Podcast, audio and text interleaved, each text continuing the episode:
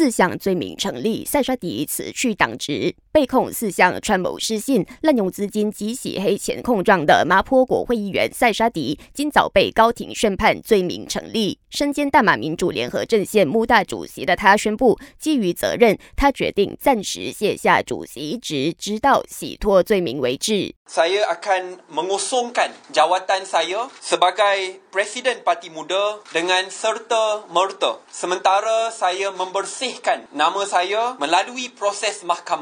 根据高庭的宣判，罪名成立的塞沙迪面临监禁七年、鞭笞两下及罚款一千万令吉的刑罚，而他也成为了我国史上第一位因贪污罪成被判鞭刑的国会议员。塞沙迪被判罪成后，他是否会因此丧失国会议员资格，成为各界关注焦点。对此，国会下院议长丹斯里佐哈里表示，基于塞沙迪还有两次上诉机会，他的国会议员资格依然保留，直到塞沙迪完成所有法律途径后，佐哈里才会针对他的议员身份做进一步宣布。而塞沙迪也已经表明将提出上诉，以洗脱罪名。最后，本台正在招募新闻主播，欢迎符合资格者将履历表和一分钟的新闻录音发送到 newsroom at astro dot com 的 m